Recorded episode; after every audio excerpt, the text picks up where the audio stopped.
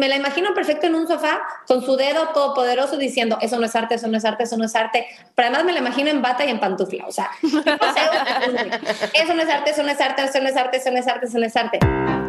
Buscaminas, el podcast.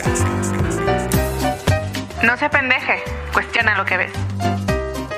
Hola a todos, bienvenidos. Eh, gracias por acompañarnos una vez más aquí a nuestro podcast de Buscaminas. Hoy vamos a hablar de un tema que nos encanta, que es el arte y cómo este influye en la sociedad, pues más de lo que muchas veces nos damos cuenta. Y como es un gran tema, pues hoy tenemos a una gran invitada para esta conversación. Ella es Andrea Molina, es artista, historiadora del arte y tiene un proyecto bien chido que se llama Andreinart. Desde ahí genera contenido para Instagram y también da cursos este, entonces, bueno, además de que sabe un montón, siempre tiene como datos curiosos que, nadie sabe y las anécdotas más cagadas del mundo del arte, ¿no? Eh, entonces, si no la siguen todavía, pues háganlo, eh, no se van a arrepentir. Bienvenida, Andrea, y gracias por acompañarnos. Gracias, Natalia. Hola, Dani. ¿Qué onda? Oigan, pues a los que ya nos conocen, saben que aquí en Buscaminas analizamos la cultura y, y esos análisis, pues muchas veces dejan ver lo que nosotras pensamos en, lo personal que, no está bien allá afuera, pero es bien importante no clavarnos solo en lo que está mal y también buscar y encontrar caminos para vivir mejor.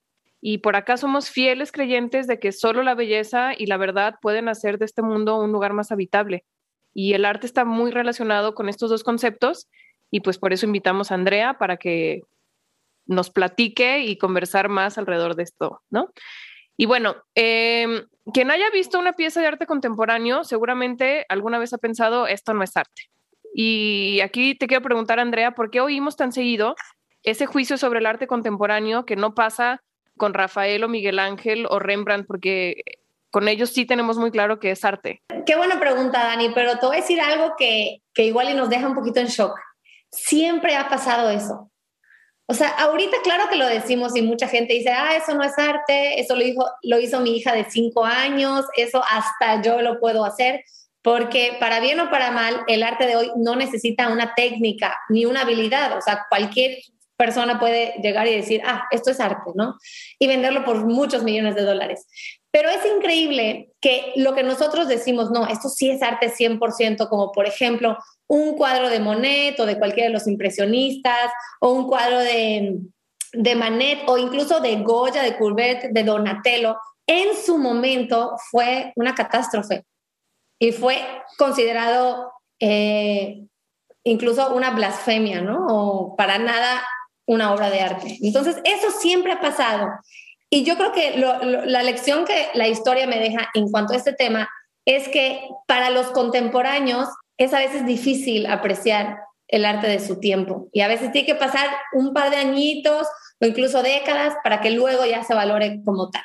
Entonces no hay que sentir miedo cuando nosotros llegamos a una galería o un museo y decimos, ¡Ah, eso no es arte, no pasa nada con ese sentimiento, o sea, porque de repente ya ves a todo el mundo con la selfie, con el Kunz, y tú te sientes de que, oye, porque ¿qué, le ven que yo no le veo? Y nos empezamos a angustiar de que no tenemos la capacidad, o quizá no somos cultos, o quizá no somos inteligentes, o quizá no tenemos visión biónica, ni nada. No, no, para nada. Tranquilos, que es muy válido decir, eso no es arte. Es muy válido. ya. ¿Será, o sea, ¿Cuál es la liga, en tu opinión, entre arte y belleza? Porque tenemos como muy clavado que el arte tiene que ser bello y como bien dices, muchas veces el arte contemporáneo es todo menos bello, ¿no? Estéticamente en sus formas. Por eso a lo mejor como que nos repele un poco. Entonces, ¿qué tienen que ver arte y, y belleza en tu, en tu opinión? Pues yo creo que son conceptos o categorías que han ido cambiando a través de los años y de, la historia, ¿no? O sea, lo que se entendía por belleza en los griegos, que, que la belleza era lo que residía en el alma, luego fue cambiando civilización a civilización. Por ejemplo, los romanos decían que, la belleza era lo relacionado con el orden, ¿no? Y luego en la Edad Media la belleza era lo que te llevaba a Dios o era la pues sí, es como una imagen de Dios y en el Renacimiento era la proporción áurea y tal. Y por ahí de 1850, la fealdad surge como categoría estética. Es decir, que lo feo ya también puede ser bonito o bello o tener un valor ahí eh, estéticamente hablando. hoy por hoy, pues yo creo que estamos en ese periodo artístico en el cual mejor se expone esto de que no todo tiene que ser bello, ¿no? O sea, vemos cosas que de repente son horribles, pero horribles, que hasta te dan un, un, susto, ¿no? Si los vieras de noche. Y son consideradas arte. Sí. Y son consideradas bellas, porque pues tienen su chiste detrás. Claro. Yo ahí lo que rescato es, es que me gustaría comentar, es como lo que a mí me gusta del arte contemporáneo, que yo lo empecé a conocer, o sea, yo era de estas personas que decía, ¿qué onda con, con este pseudoarte, no? Y me metí a estudiar más y investigar más y me enamoré. Y empecé a usarlo mucho en mis clases. No, no enseñaba arte, pero enseñaba con arte y mucho con procesos como del arte contemporáneo, que tiene, que eso es lo que tiene, ¿no? O sea, como que se fija más, no en el resultado, sino más en la fuerza del proceso, ¿no?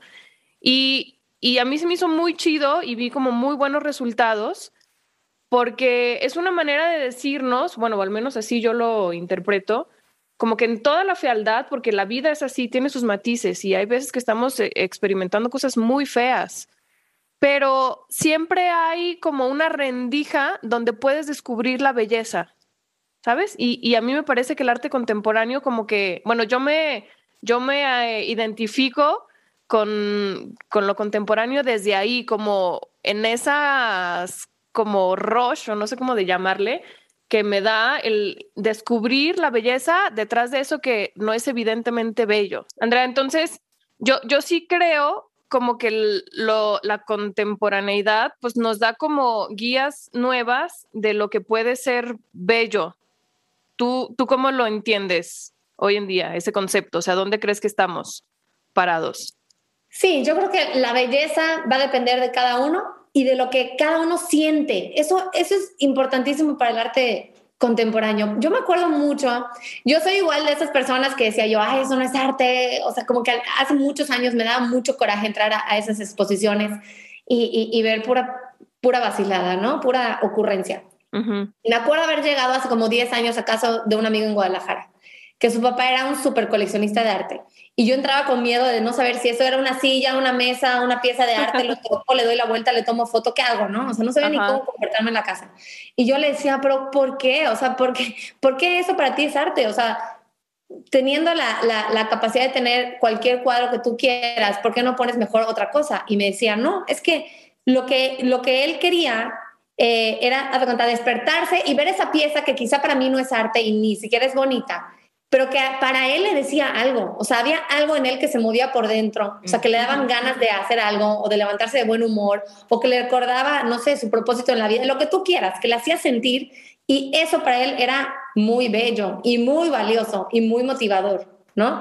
Entonces, sí vemos que cada pieza le va a hablar diferente al espectador y, y, y lo que es bonito o lo que es bello o lo que es poderoso o lo que es arte incluso va a depender de cada uno. Pero, por ejemplo, ¿no crees que hay como, eh, como estándares universales que no, que no son cambiantes y que no dependen de la época, como por ejemplo la técnica? ¿Qué pasa con, con la técnica? Alguien que tiene una habilidad impresionante para retratar, este, pues no sé, figuras humanas, estas esculturas que veíamos donde se ve el velo caer sobre las personas como si ¿No crees que eso le resta un poco de valor al arte contemporáneo? Yo sí soy a lo mejor muy old school, pero, pero yo sí creo que en la técnica pudiéramos tener un, una pista de lo que es más o menos bello. ¿Qué opinas? Me da, mucho trabajo, me da mucho trabajo este tema porque yo sí valoro la técnica todavía. O sea, yo sí llego a un museo y veo una escultura, por ejemplo, de Bernini y digo, no hay mandíbula suficiente. Porque estoy, wow, o sea, wow, ese mármol respira, ya sabes. Y para mí sí hay un valor en eso, sobre todo desde mi faceta de artista, donde entiendo que es difícil lograr ciertas, ciertas cosas, ¿no? Pero, ¿qué pasó? A partir de más o menos de 1960, la mentalidad del hombre cambió y el arte siempre ha sido un reflejo de su entorno, de su momento histórico. Y después de las guerras mundiales, después de tantos millones de muertos, después de que cayeron esas bombas, después de todo, no podemos pedirle al hombre que siga siendo el mismo. Entonces llegan artistas, que es cuando viene toda la revolución del arte abstracto, el, arte minimalista, el conceptual, etcétera. Llegan artistas a decirnos, oigan, pues después de, de todo esto, cómo va a impactar al mundo o cómo va a choquear al mundo un girasol más de Van Gogh o una nenúfar más de Monet. Se necesita algo diferente, ¿no? Y a veces eso diferente no encuentra su espacio en la bidimensionalidad de una pintura y necesita salirse del bastidor, ¿no? Y de repente convertirse quizá en toda una experiencia. Por eso hoy vemos tan de moda lo que en el mundo del arte se conoce como el efecto Kusama, que son estos cuartos como el de Kusama, que son forrados de espejos con miles de foquitos, y así como Kusama también hay otros artistas, en donde uno se sumerge en esa experiencia y, y, y, pierdes, o sea, como que te escapas un, un ratito de tu mundo, ¿no? Y eso no es no es algo que hizo la propia artista, es algo que mandó a hacer, o sea, ella no instaló nada ni diseñó nada, o sea, digo, sí lo diseñó, pero no, no lo hizo físicamente con, sus manos. Ella contrató a un eléctrico, a un herrero, a un carpintero, ¿me explico? Y, y eso sigue, sigue, siendo, sigue siendo arte, aunque quizá la técnica no vamos a comparar a un Andy Warhol que para empezar ni siquiera él hacía sus serigrafías, las hacía alguien más eh, con un Miguel Ángel, por ejemplo. Yo sí, en, cuanto a técnica nunca lo vamos a poder comparar, pero es increíble ver cómo quizá una Marilyn de Andy Warhol le habla mucho más directo a una persona mucho más que la piedra de Miguel Ángel. Pero eh, ¿en, ¿a qué nivel te habla? ¿No? O sea, como que no niego que eso sea arte, pero creo que despierta o activa botones distintos creo que si algo nos falta en esta época es, el tema de la contemplación, como de admirar la belleza. Y, a mí sí me parece como muy distinto lo que si vas con apertura a, un museo y, te pones frente a la piedad o frente a cualquier escultura de este tipo, lo que te despierta a que si vas a un museo de arte contemporáneo donde simplemente estás como están como removiendo tus emociones y tus sentimientos y estamos operando en un nivel en el que ya estamos muy acostumbrados a operar. A mí, a mí, esa es como mi crítica, pues como que como sociedad siento que nos puede llevar más hacia la verdad, a salir de nosotros mismos, el contemplar algo más grande que nosotros, más grande que nuestros sentimientos. Por eso yo sí valoro, este, pues mucho más esta parte más conservadora, si así lo queremos ver. Y, y aquí caben muchas opiniones, ¿no? Simplemente eso es como mi apreciación. Sí, ahí yo no estoy tan de acuerdo porque, como bien decía Andrea, que es como el punto que quiero retomar, y digo, y está chido que no estemos de acuerdo al 100 todas, ¿no? Porque es parte de la conversación que creo que es muy valiosa tener. Pero como decía Andrea, el, el arte habla de, de la verdad de, del momento histórico. Sí, o sea, a lo mejor... Es un reflejo, claro. Sí, sí, sí. O sea, pero habla una verdad sobre, sobre cómo es la sociedad de ese tiempo en la que se genera cierto. Pero ¿cómo eso nos va a llevar a un lugar mejor si nada más estamos como envueltos en esa misma... Pues es que ahí... ¿Cómo trasciendes eso, pues? Pues ahí es donde el arte contemporáneo, que es la parte que a mí me gusta mucho, gustándome también mucho Miguel Ángel y todo este arte más este, académico, clásico, etcétera. Pero lo que me gusta mucho del arte contemporáneo es que te invita a participar en, o sea, no te da una solución, no te da un camino directo, sino como que te, sí, te da como pautas de pensamiento donde tú puedes intervenir y encontrar los caminos, ¿sabes? O sea, depende mucho más de ti lo que sacas del arte que algo que de suyo te, como dice Andrea, pues, o sea, te bota la mandíbula, ¿sabes? Ahí como que es algo que es mucho más grande que yo, yo jamás podría hacer eso, pero el arte contemporáneo es más cercano, es como te, te identificas más, pero requiere más esfuerzo intelectual en mi punto de vista, porque no es tan evidente lo que está detrás. ¿Tú cómo ves la, la, situación?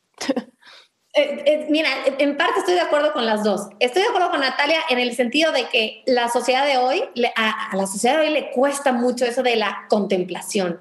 Sí. Porque tenemos prisa, porque hay ruido, porque no, no, tenemos paciencia. O sea, ¿cómo dedicarle cinco minutos a ver algo, ¿no? De hecho, el tiempo promedio que pasa un espectador o un visitante de un museo frente a una pieza es de 15 segundos.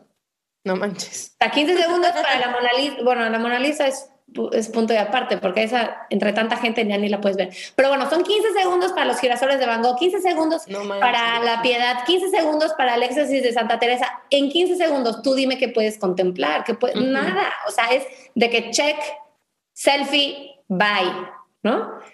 Ahora, estoy de acuerdo con Daniela en el sentido de que si bien el arte contemporáneo no es tanto para la contemplación o para la admiración que se sentía por los grandes clásicos, sí nos exige leer. Y eso es algo que tampoco estamos acostumbrados, porque hoy por hoy ya nadie lee, pero ni la caja del cereal, ¿no? Entonces, el arte contemporáneo exige leer, exige leer.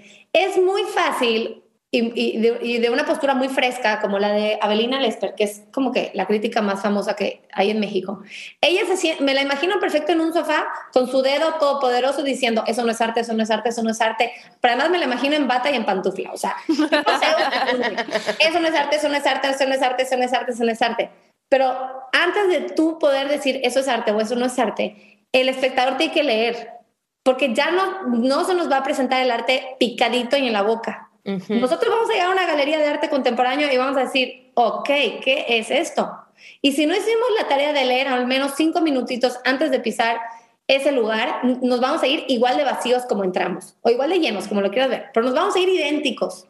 en cambio, si uno medio, aunque sea en Wikipedia, de verdad, hable, abre tu buscador y ponle, por ejemplo, Rafael Lozano Hemer, que es un artistazo mexicano.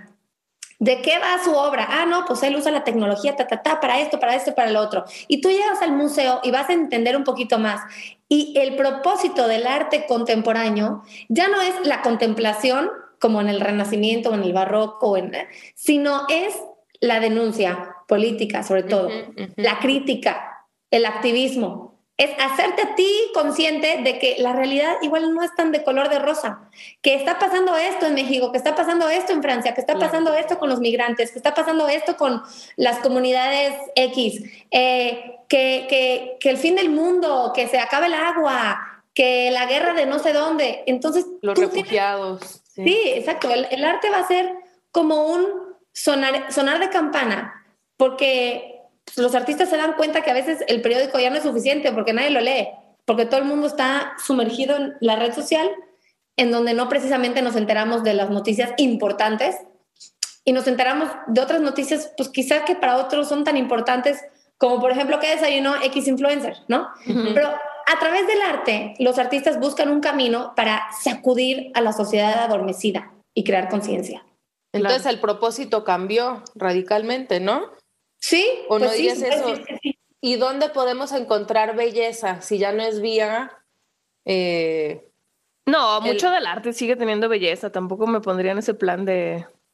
Pero ¿qué es belleza? O sea, lo que me, lo que me, me, me conflictúa un poco es como esta negación a la categoría de belleza como tal. Yo creo que belleza es todo eso que surge en el proceso de, de comprometerte con, con entender el arte, ya sea vía la contemplación, porque como dice Andrea, o sea, no quedarte 15 segundos.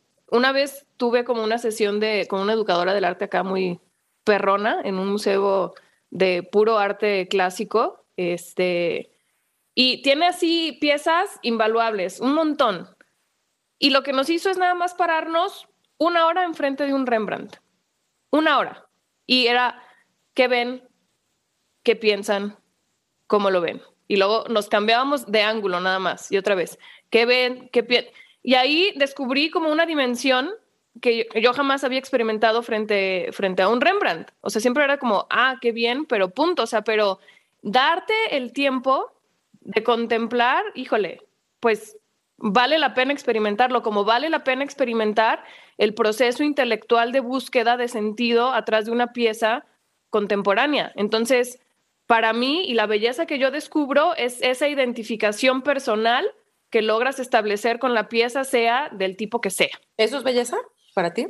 Sí, o sea, es una belleza de porque te descubres, o sea, el arte como, o sea, finalmente, y, ya lo dijo Andrea, es como una manera de hacer conciencia. Y esto siempre es como un despertar interior que por Dios, ¿cómo no va a ser bello? O sea, te entiendes en otras dimensiones, entiendes tu relación del mundo distinto. Sí, yo creo que la belleza es o sea, para unos, quizá como para Natalia, la belleza es decir algo que está bonito, que estéticamente es apetecible al ojo, o sea, que te gusta, lo ves y dices, wow, qué técnica, qué color, qué forma, me encanta, lo quiero para mi sala, lo quiero ver todos los días, ¿no? Y otro tipo de belleza es como cuando uno hace clic con algo, que te mueve el tapete por dentro, ¿no? Igual y no es la cosa más bonita, igual incluso es fea, como por ejemplo el arte de Francis Bacon. El arte de Francis Bacon es una cosa horrible. O sea, si tú la ves, te perturba el alma. O sea, ay, me da esta pesadilla verlo, ¿no? Pero hoy por hoy son los cuadros que han roto récords en las subastas. Y, y, si tú entiendes un poquito de la vida de Francis Bacon, dices, wow, este hombre sí que sintió, o sea, cómo, o sea, te pones en sus zapatos de cierto modo. Y cuando uno logra hacer clic con alguien o con algo o con una situación, por muy pasada que sea, no importa, como que ahí le encuentras valor. Y ese valor para algunos es belleza. Para mí, en ese sentido, como la relación de arte, belleza, verdad, sigue vigente, simplemente de una manera diferente. Pues yo creo, Dani, que, que en el arte contemporáneo sería más arte y verdad. y, quizá no arte y, belleza, o sea, porque... Exacto. Claro, todo el arte habla de su momento histórico, eso es digo, si queremos entender incluso un Rembrandt o un lo que tú quieras, sí, sí vamos a tener que entender un poquito en el contexto en el que vivió, ¿no?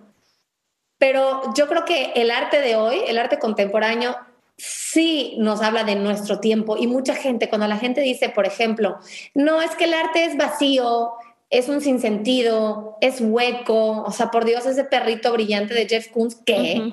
No, pues es que eh, ese perrito brillante de Jeff Koons nos está hablando de nuestra realidad, de quiénes somos. Y si creemos que el arte es vacío, tengo una mala noticia. Es porque nosotros somos vacíos. Claro. Sí. Es nuestro reflejo, es un espejo fiel, pero fiel, fiel. Y sí nos ayuda a encontrar la verdad porque nos habla de lo que está pasando. Sí. Hoy. Totalmente. Sí, sí, sí. Pues muy bien. Eh, y ya como para ir cerrando, eh, Andrea, como, ¿qué nos, ¿qué nos recomiendas para como meternos más en esta búsqueda a través del arte? O sea, tú estás súper en contacto con la educación y das talleres y pues eres una súper apasionada. O sea, ¿qué riqueza encuentras tú en intentar aprender a hablar este idioma del arte? Híjole, pues yo sí lo recomiendo.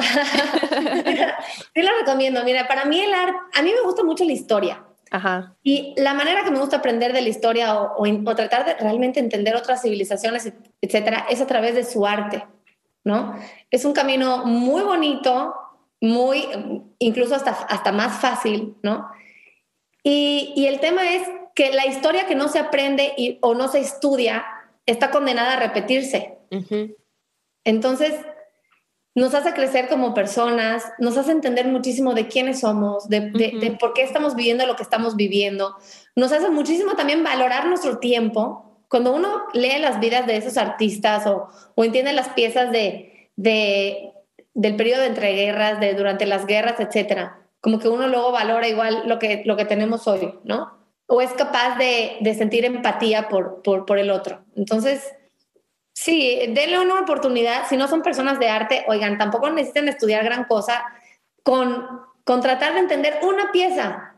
El día que vayan a una exposición, se van a ver eh, gratificados grandemente. Sí, totalmente. Y también, o sea, para muchas veces nos preguntan cómo, cómo puedo desarrollar un pensamiento más crítico, pues yo respondería mucho a través del arte, porque justo, como ya lo hemos comentado, o sea, te, te abre una ventana para entender lo que está pasando y desde ahí posicionarte de una manera como más fundamentada eh, en la realidad que estamos viviendo. Entonces es una súper herramienta para desarrollar el, pensamiento crítico. Sí, totalmente. Eh, hay un pintor que a mí me encanta y que tú este, has tenido clases enteras para hablar de él, de Chagall. Este, ¿Qué nos puedes decir de cómo retrataba él un periodo tan oscuro como fue un periodo de guerra y él quiso rescatarlo a través de la belleza. Sí, oye, Natalia, para mí Chagall es el número uno de mi lista de artistas bonachones. O sea, es un tema que quizá podemos hablar en otra ocasión sobre si la vida del artista influye en, en, sus piezas, ¿no? Si uno va a valorar o dejar de valorar, eh, no sé, Guernica de Picasso porque Picasso te caía bien o mal, o porque era un maltratador psicológico de mujeres, o porque era un X o Y, ¿no? Entonces hay muchas piezas muy buenas, pero sus artistas eran este, terribles, ¿no? O sea, terribles, malísimas personas. Y Chagall, en cambio, yo lo pongo, digo, de normal los artistas eh, modernos y, y, y, anteriores sí son medio fichitas, pero Chagall encabeza la lista de los que se van directo al cielo. O sea, para mí ese, ese hombre no solo es un ejemplo en cuanto a artista, porque su arte sí es muy bello, como decíamos, sino que no entiendo cómo le hizo. De, verdad está hecho de otra madera porque se entiende muy bien que cuando a un artista le toca pelear en la Primera Guerra Mundial, que se peleó en las trincheras, o perder a toda su familia, o sufrir de la peste, o cualquier otro tipo de, situación eh, pues fatalista, o sea, o pinte cosas densas o cargadas de resentimiento o de sufrimiento que perturben al espectador, se entiende. Decir, oye, pues te aplaudo, con el simple hecho de pararte a pintar, ya, ya es suficiente, ¿verdad? Porque quizá tu arte era considerado degenerado y tu vida corría peligro si tú pintabas moderno, porque Hitler estaba atrás de ti, ¿no? O sea, se les aplaude. Pero otro nivel fue lo que hizo Chagall. O sea, Chagall, imagínense, era ruso, judío. Entonces él primero huye de Rusia porque cuando cae el zar, pues Lenin y Stalin empiezan a, a perseguirlos, ¿no? Eh, y huye de Rusia y se va a Francia. Y en Francia, pues siendo judío, imagínense con la llegada de Hitler. Entonces también tiene que huir otra vez y escapa y se va a Nueva York. Entonces el hombre vive huyendo. Llegando a Nueva York, se muere el amor de su vida. O sea, que era su esposa a la cual nunca va a olvidar. Tal parece que en la vida de Chagall todo era sufrimiento, sufrimiento, sufrimiento. Y él pintó violines, eh, cabras, cabras voladoras tocando el violín, siempre ponía ramos de rosas, parejas de enamorados, novios en la Torre Eiffel. Eh, colores, colores brillantes. El, color azul divino y pintaba y pintaba la música y pintaba todo lo bello porque decía, a ver, la vida ya es muy terrible. Claro. Como para que el arte también lo sea. O sea, de repente se necesita un break de malas noticias, ¿no? Sí. Entonces no em, podemos estar de acuerdo en que lo bello es aquello que te como que te da, qué cursimo va a sonar, pero como que te da un abrazo al alma, o sea, algo que te, que te sientes calientita por adentro, que como una cobijita, así que dices, ay, qué, qué rico esto que estoy viendo. No, porque Chagall no es que tenga una técnica mega realista, y no, simplemente con lo que te transmite, podemos estar de acuerdo que es bello, o, o están en desacuerdo ustedes, ¿qué opinan? Sí, yo estoy de acuerdo en que genera, genera sí esa apreciación de lo bello, sí se reconoce adentro, ¿no? Es que entonces sí existe lo bello. No, nadie dijo que no. Bueno, yo sí Pero creo que no es algo subjetivo, bueno, eso es lo que yo creo. O sea, algo bello es algo que te reconforta. En mi punto de vista, como en el caso de este señor, que incluso, o sea, lo bello es la virtud, es reconocer que en el caos también existe como como esa esperanza, es que de veras, si no, si no rescatamos lo bello, yo creo que estamos condenados como que a hundirnos en una espiral de, de, negatividad. Sí, pero lo único que yo estoy discutiendo, o sea, yo sí creo que verdad, bondad y belleza tienen mucho que ver y creo que se manifiesta mucho en la obra de, de Chagall, ¿no? O sea, hay una belleza formal de las formas, o sea, es atractivo visualmente, es bonito, es armónico, pero a la vez también te, no deja de revelar su momento histórico, o sea que ahí hablamos como de, de la verdad, pero además te lleva a una, a una verdad espiritual más profunda, ¿no? y, y, que se relaciona mucho con la bondad que ya explicó Andrea, o sea, la bondad en el amor, en la esperanza, en, en el optimismo, bla, bla, bla. O sea, tiene como esos elementos, pienso yo que los plasma muy bien en su obra. Y, y, y es evidente, o sea, una sola pieza te habla de esas tres cosas. Pero no es la única manera, es lo único que estoy diciendo. Bueno, en mi punto de vista, o sea, podemos llegar a, descubrir la belleza a través de la fialdad y vuelvo a lo que decía en un principio, o sea, cuántas experiencias feas no hemos vivido que, te, que, que al desmenuzarlas y sentirlas y, y, reflexionarlas, te abren un camino de una belleza que no habías este, vislumbrado en un inicio. Pero yo no sé si yo le llamaría belleza a eso. Güey. Es un camino de verdad. Bueno, esa es mi opinión. No sé, es que tampoco me quiero poner muy personal aquí con los ejemplos, pero tengo uno en la mente bien cabrón. O sea, se murió mi papá de la manera más fea que te hubieras imaginado. Pero cuánta belleza no descubrimos en el proceso. Ay, no, para mí eso no fue. Bueno. Yo, no, yo no le llamaría belleza. Pero sí, a ver, es parte de como abrir la conversación. No tenemos que llegar a un consenso. Simplemente como descubrir diferentes formas de ver un mismo tema, en este caso la, belleza. A mí sí me llama la atención eh, ahora se niega el concepto de belleza como categoría, ¿no? No existe la belleza. Sin embargo, eh, ¿por qué seguimos aspirando a ella, buscándola? Y pone el ejemplo de los políticos porque la, el, cómo te presentas exteriormente es como, como un reflejo de tu virtud, de quién, de quién eres por adentro, ¿no? Entonces, sí, por un lado la negamos, pero por otro lado lo buscamos y queremos presentarnos al mundo como alguien bello, porque detrás de eso significa que somos alguien virtuoso. No sé si, si me estoy dando a entender, pues, pero no, no podemos negarlo como categoría porque inconscientemente vamos buscándola. Yo creo que las dos tienen razón, porque aquí lo que queda es darle, darle como, en, mi caso, un aplauso a Oscar Wilde, porque él dijo que la belleza está en los ojos de quien mira. Entonces, es imposible ponernos todos de acuerdo. O sea, como diría mi papá, bendita diversidad.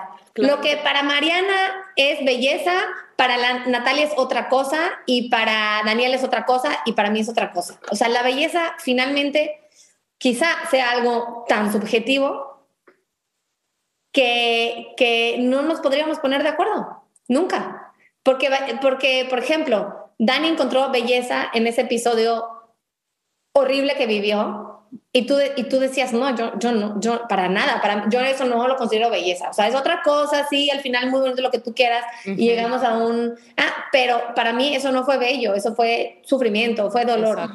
Fue aprendizaje. no, no sabría, o sea, igual habría que tener otro tipo de concepto para definir lo que entendemos como bello eh, en el sentido, entendiéndolo como bonito o eh, referirnos a eso como lo estético, ¿no? O lo académico, lo, no sé, como algo que en sus proporciones, en su colorido, en su material y en su técnica está bien logrado o está hecho con maestría. Es un tipo de belleza, no sé, física, pero quizá exista una belleza más espiritual que aunque la cosa per se no, sea estéticamente eh, perfecta, nos deja un sentimiento de, de, bondad o de belleza, ¿no? Entonces, sí, totalmente habría que, habría que ver qué, qué significa belleza según, según el diccionario, pero yo creo que eso va a variar de persona a persona. Pues sí, es una discusión incluso a nivel filosófico que está abierta, abierta y, y, sigue cambiando, pues, ¿no? Desde Platón hasta el día de hoy. Sí, o sea, está la estética como una rama de la filosofía y qué significa y bla, bla, bla, ¿no? Pero bueno, ya para cerrar me quedo con esto de, de Oscar Wilde, que, que, me gustó mucho, o sea, la, la belleza está en los ojos de quien la mira, ¿no? ¿Así va? Sí. Claro, o sea, creo que lo importante y el aprendizaje es desarrollar esa mirada. Y, en la diversidad de experiencias y de miradas distintas, pues obviamente cada quien la vamos a encontrar en diferentes lugares, pero lo importante es aprender a reconocerla como Chagall en medio de su mundo caótico y lleno de sufrimiento.